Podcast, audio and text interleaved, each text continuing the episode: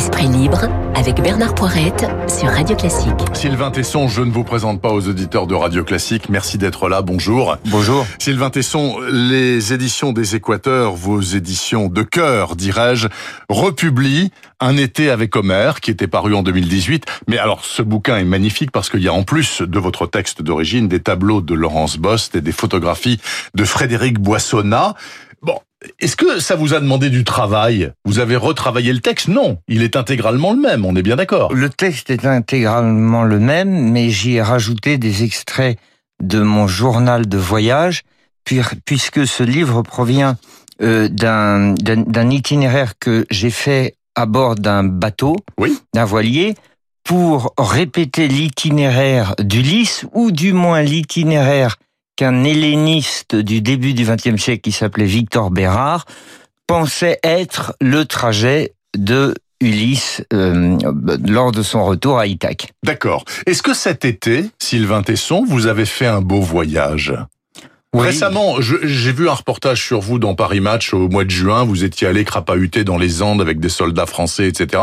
Je ne sais pas d'ailleurs de quand vous datez ce voyage, avant ou post-Covid. Mais là, cet été, vous avez été quelque part loin? Oui, j'ai été euh, grimpé avec euh, un camarade de guide de haute montagne qui s'appelle Daniel Dulac et ah, qui m'a emmené escalader la face nord des Grandes Jorasses, une voie tout à fait mythique pour nous autres qui aimons l'escalade et qui s'appelle la Walker aux Grandes Jorasses. Ah bah oui, la voie Walker, bien sûr, des Grandes Jorasses, mais c'est pas loin géographiquement, c'est loin dans la mythologie des Alpes. Oui. Géographiquement, c'est au-dessus de Chamonix, là. Oui, mais il n'y a pas de rapport proportionnel ah, entre l'intensité des voyages et les... Enfin, c'est ce que j'ai cru longtemps, moi, qu'il y avait un rapport proportionnel entre la distance que l'on mettait entre son, son berceau de naissance et l'endroit où on allait voyager et l'intensité du voyage qu'on allait, euh, qu'on allait euh, vivre. Et puis, en fait, non. Le, évidemment, la vie passant, euh, on, on, finit, on finit dans son jardin. on finit tout seul et dans son jardin. Absolument. Dites-moi, Sylvain Tesson, vous qui avez pris tant de risques dans votre vie, à 48 ans, bah, vous me dites oui, enfin j'ai la réponse maintenant puisque vous êtes, vous avez grimpé la voie Walker des Grandes Jorasses. Vous prenez encore des risques? Oh, je ne sais pas si on peut appeler ça des risques de faire de l'alpinisme, parce que précisément, oui, enfin, chaque été, il y a des dizaines de morts. Oui, enfin peut-être. Bah, de toute façon, chaque vie se conclut par la mort. On pourrait vous, répondre. Non, c'est c'est un, c'est une question très compliquée le risque parce que on brûle euh, de faire ce qu'on redoute le plus. Euh, moi, je j'aime l'idée que je vais enrichir mon goût et mon appétit et ma jouissance de la vie par le fait que euh, j'en ai pesé le, la fragilité. Enfin, c'est très banal ce que je dis là, mais je n'aime pas beaucoup j'aime pas beaucoup ce qui se passe aujourd'hui dans l'atmosphère générale de l'époque qui prétend que notre sécurité, notre sûreté, notre santé, notre bien-être est supérieur à la vie. Voilà, moi j'ai pas envie ni de rester chez moi ni de prendre soin de moi. Et donc cet axiome étant posé, comment analysez-vous et comment vivez-vous l'étrange période qui est la nôtre depuis le mois de mars et de ce virus baladeur et meurtrier? Vous, vous, êtes confiné, par exemple, vous? Oui, moi j'étais euh, euh, chez mon père euh, pendant les, deux mois de l'enfermement. Enfin, j'ai fait absolument comme tout le monde. Je me suis plié aux dispositions générales qui nous étaient imposées et j'ai fait tout à fait ce qu'on m'a dit, ce qui m'a permis d'ailleurs d'écrire et de me plonger. Si je voulais, moi, j'avais pas l'impression que mon, mon, goût pour la solitude, le silence et l'immobilité, lorsqu'elle, bah, lorsqu'elle est consentie, lorsqu'elle est consentie, lorsqu'elle est voulue on peut aisément en faire quelque chose de. On peut en faire un outil de travail d'ailleurs. D'ailleurs, l'immobilité et le silence, c'est l'outil de travail des gens qui écrivent. Alors évidemment, pour tous ceux qui font un métier de lettres, c'était moins difficile que pour ceux dont, la vie consiste à se, à, se déplacer. Non, mais comment est-ce que je vis la chose? Bah, Très mal, comme tout le monde d'ailleurs, euh, parce que j'ai l'impression, euh, euh, encore une fois, que ce qui a reculé, c'est la grâce de la vie, son charme, son mystère. Et qu'est-ce que c'est que la grâce, le charme et le mystère de la vie? Bien, c'est tout ce qui est imprévu, euh, c'est tout ce qui est euh, euh, chaotique, c'est tout ce qui nous fait trébucher. Et quand un État commence à prétendre qu'il va soumettre une population et une collectivité pour essayer d'écarter le plus possible tout danger, ça sent mauvais quand même. Et C'est donc- mauvais signe. Et donc, dans une large mesure, vous comprenez tous ces milliers de jeunes qui font des rave parties, euh, euh, qui dansent en- entre eux, sans masque, en cet été 2020, au risque de se contaminer et de contaminer les autres. Oui, mais vous vous, vous vous souvenez de vos 20 ans?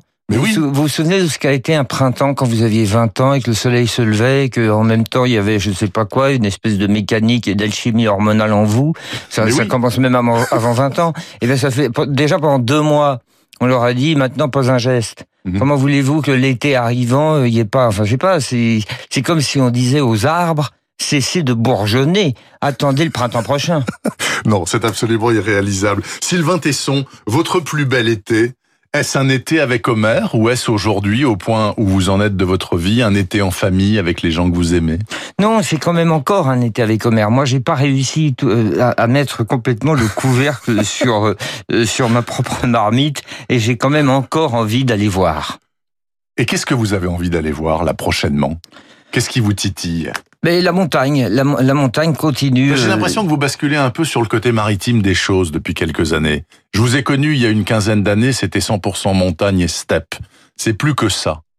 Oui, c'est-à-dire que le, le côté maritime, moi je l'ai découvert avec cette extraordinaire occasion que j'ai eue de, de plonger, parce que je suis pas cuistre, je vais pas dire de relire, de replonger, de me refamiliariser avec Homer. Non, quand la radio, quand, quand la radio France m'a proposé de, de, de faire cet été avec Homer, Ouais. euh, c'était un feuilleton moi- radiophonique. ben, de- tout un, un feuilleton radiophonique l'été, eh bien tout à coup, je, me- je me, je me suis enfin astreint à ouvrir l'Iliade et l'Odyssée et à, dé- et à découvrir l'œuvre d'Homère que le cancre que j'avais été euh, avait un peu méconsidéré. Et à ce moment-là, j'ai fait ce, ce voyage en, en bateau, cette, cette traversée à travers la Méditerranée, et là j'ai compris que sur un bateau, euh, on peut tout à fait vivre ce que je vivais jusqu'alors sur le dos d'un cheval en traversant les steppes et en faisant des grandes, euh, des grands alignements euh, de kilométriques intercontinentaux, euh, euh, parfois interminables. Mais ça, je l'ai vécu sur un bateau. Et notamment, ensuite, vous êtes allé aux îles Éparses. Je laisse aux auditeurs de Radio Classique euh, le soin de chercher où sont les îles Éparses et vous en avez tiré d'ailleurs un superbe documentaire en images. Il y a un autre euh, point d'ancrage dans votre vie, euh, Sylvain Tesson, c'est l'ex-monde communiste et la Russie. Est-ce que ça reste toujours aussi important aujourd'hui pour vous? Vous avez beaucoup sillonné cet immense pays, vous y avez d'innombrables amis. Vous êtes d'ailleurs au, au membre du conseil d'administration d'une société qui s'appelle Raketa et qui fabrique des montres à Saint-Pétersbourg. Euh, quel est votre rapport encore avec la Russie de Poutine aujourd'hui? Ben, il s'est un peu distendu dans la mesure où je, je suis euh, beaucoup moins allé euh, voyager en Russie depuis depuis euh, quelques années, oui, depuis euh, quatre ou cinq ans. Euh, J'étais encore au Tadjikistan, c'est-à-dire c'est le Tadjikistan, c'est cette, euh, cette région, oui, montagneuse du sud de l'Asie centrale, une frontière avec l'Afghanistan, qui était en fait la bordure australe de l'ex-Union soviétique. Mais euh, mais depuis, je ne suis jamais retourné dans, dans l'ex-monde russe. Mais il continue à beaucoup m'attirer pour pour euh, pour une raison d'ailleurs qui tient davantage à la poésie, à la littérature et même à l'esthétisme euh, que euh, qu'à la politique. Et cette raison, c'est que moi, ce que j'ai toujours aimé là-bas, c'est qu'il y avait une espèce de que, j'ai retrouvé un peu dans le monde grec d'ailleurs. Alors est-ce l'orthodoxie qui unit les Ah, ces deux impressions? Euh, j'ai toujours remarqué qu'il y avait une coexistence que nous autres Français avons un peu écarté, avons un peu perdu parce que nous nous sommes rationalisés, cartésianisés beaucoup.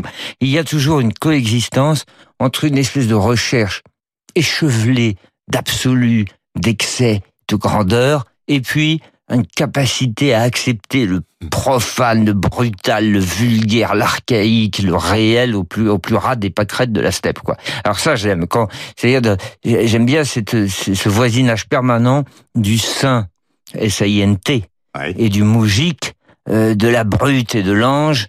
euh, c'est formidable. Et ça, moi, je ne l'ai jamais autant euh, éprouvé que que dans le monde russe.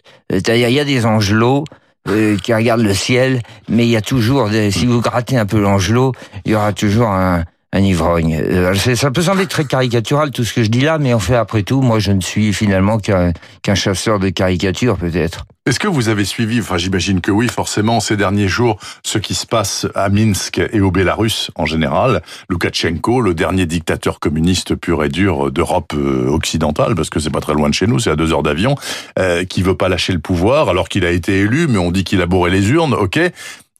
Est-ce que vous pensez que ce genre de régime a encore sa place Il se trouve que c'est un régime communiste, mais ça pourrait être autre chose.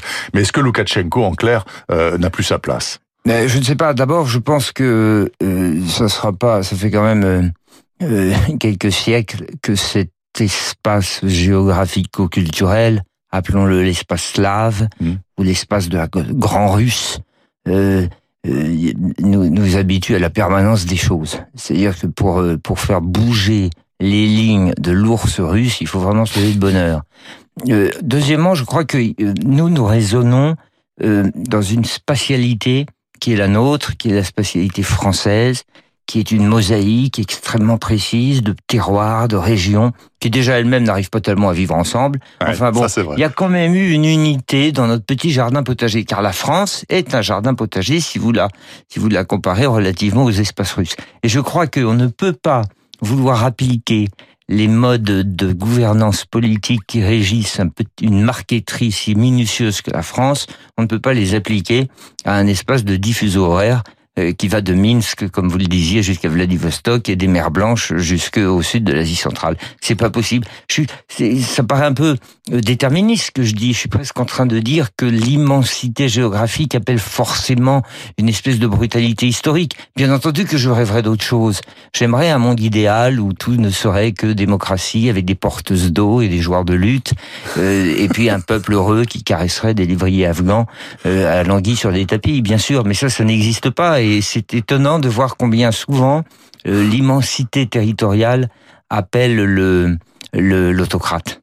Sylvain Tesson, vous et moi, nous avons quelques points communs et quelques points euh, de raccord. Euh, on aime tous les deux énormément les calanques de Marseille pour des raisons différentes, mais le fait est. Et on a tous les deux le même ministre de tutelle, imaginez-vous, vous l'écrivain, moi le journaliste, il se trouve que c'est madame Roselyne Bachelot, ministre de la Culture et de la Communication. Quand vous avez appris que madame Bachelot était nommée à la culture. Avez-vous une réaction quelconque et si oui, laquelle? Vous la connaissez déjà cette femme? Oui, mais vous l'avez croisée? Oui, mais t'es arrivé une fois de la rencontrer sur un plateau. Elle est extrêmement sympathique. Mais... Et bien sûr, extrêmement sympathique et euh, elle est, euh, euh, c'est une femme de spectacle. Euh, qui, ça, qui en produit elle-même un, qui en produit elle-même un, euh, qui, qui, est, qui est assez remarquable et qui est assez regardable. Alors, puisque finalement, il y a, y a quelque chose de tout à fait logique de nommer une, une, femme spectaculaire euh, ministre des, des, des, arts et du spectacle. Euh, je, je trouve que c'était une, une bonne idée et je crois que je, non, mais enfin plus sérieusement, c'est tout de même assez agréable une fois une fois dans une vie comme ça, euh, de, de, de se rendre compte qu'il y a un ministre de la culture qui aime ça, quoi. Oui, parce que, enfin, on, c'est, vous savez, c'est pas la seule. Non, mais il y en a eu d'autres. Bien sûr qu'il y en a eu d'autres, mais enfin, il y a eu aussi des ministres de la culture qu'on ne voyait jamais au théâtre, qu'on ne voyait jamais à l'opéra et qui disaient qu'ils n'avaient pas le temps de lire. Alors évidemment, peut-être ah, que c'était des maladresses, Peut-être que c'était emporté par un discours qui n'avait pas été préparé, ils ont lâché un mot malheureux, mais enfin parfois ça faisait quand même un peu mal de se rendre compte que le ministre des Arts et des Lettres aurait préféré, je sais pas, diriger une usine de semelles de crêpes ou de caoutchouc et qu'il avait été parachuté ici et que ça l'emmerdait prodigieusement l'idée de devoir un jour ouvrir la recherche du temps perdu. Sylvain Tesson, est-ce que euh, vous êtes un peu triste en cette fin d'été 2020 à cause toujours du Covid-19 parce que euh, vous, j'imagine que vous connaissez des dizaines et des dizaines d'artistes, euh, de, des écrivains, des metteurs en scène, des acteurs, etc., qui sont saignés à blanc par cette cochonnerie et qui peut-être ne s'en remettront pas professionnellement. Bien sûr, enfin, qui sont saignés à blanc, qui ne le sont même pas encore, puisque nous n'avons pas encore été dans le, nous ne sommes, nous ne sommes pas encore arrivés au moment où vont se révéler euh, toutes les faillites à cause de la, de la très très légère inertie qui euh, qui permet par euh, par les, les, les mouvements de de financement d'absorber encore pour quelques semaines ou pour quelques mois la catastrophe, mais qui va arriver. Mais bien sûr, bien sûr que je me suis rendu compte que pendant cette crise, d'abord la culture n'a pas été n'a pas été considérée comme un objet de première nécessité. ça, c'est évidemment la première légère descente qui morale et qui s'est opéré en nous, qui aimons ça beaucoup. Enfin, euh, sauf que Bruno Le Maire voulait autoriser les librairies à ouvrir et que c'est les libraires eux-mêmes qui ont dit non, on veut pas. Ce qui, j'ai jamais rien compris à ce C'est vrai qu'il y a un, ministre de l'exécutif tout à coup s'est levé, Bruno Le Maire, au début de l'enfermement à la mi-mars, en disant il faut que les livres soient considérés comme un objet aussi important que le pain. C'était extraordinaire d'ailleurs. C'était magnifique, mais ça n'a pas été, ça n'a pas été entendu. Non, mais bien sûr que je suis malheureux. Moi, j'ai un père qui dirige un théâtre, le théâtre de Poche à Montparnasse. Tout est encore flou, les directives ne sont pas exactement précise. On ne sait pas si l'ordre euh, sanitaire va autoriser euh, des gens à applaudir. Euh, il y, a, des, il y a quelques esprits sarcastiques qui pensent que le théâtre étant finalement le quelqu'un qui crache sur des gens qui somnolent, c'est très dangereux. Mais moi, je pense que la seule chose qui peut lutter contre le virus, indépendamment de ce qu'on appelle, comme ça un peu bizarrement, les gestes barrières, c'est aussi la reprise de la vie la vie a toujours triomphé de tout. Et si on commence à la mettre entre parenthèses, à la faire reculer et à opposer à cette espèce de truc complètement inédit et incompréhensible, si on commence à opposer la rétraction, la peur, euh, la peur, quoi, la peur, la crainte, la crainte de soi, la crainte de soi-même, euh, et à mettre la santé euh, au-dessus de la vie, eh ben, on n'est pas sorti de l'auberge. En tout cas, on va vers des temps qui sont mélancoliques. Merci infiniment, Sylvain Tesson qui est venu à ce micro, euh, d'abord au début pour parler d'un d'été avec Homer, donc voyage dans le, sillage, dans le sillage d'Ulysse. Ça vient de sortir aux Équateurs dans une superbe nouvelle édition. Hein, C'est le texte de, de 2018 enrichi par des tableaux de Laurence Bost et des photographies de Frédéric Boissonnat. Et c'est absolument magnifique. Merci beaucoup Sylvain Teston. Bonne fin d'été. Merci. Quel qu'il soit. Autre voyageur dans un instant sur cette antenne, Hervé Mariton, eh oui, qui a parcouru tout l'été certains des plus beaux détours de France. Ce matin avec lui, nous allons à Pontivy dans le Morbihan. Il est 8h50.